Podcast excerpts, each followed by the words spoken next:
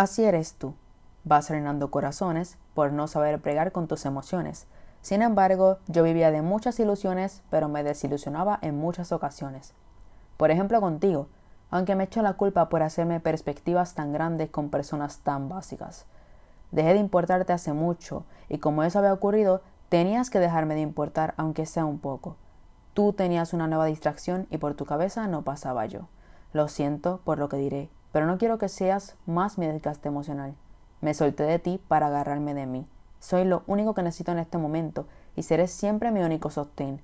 No haces falta, no te extraño, pero no niego que a veces sí me gustaría que las cosas fueran como antes. Pero, ¿sabes? Estoy mejor así, mejor sin ti. Y creo que no hay mejor remedio que detenerse a sí mismo.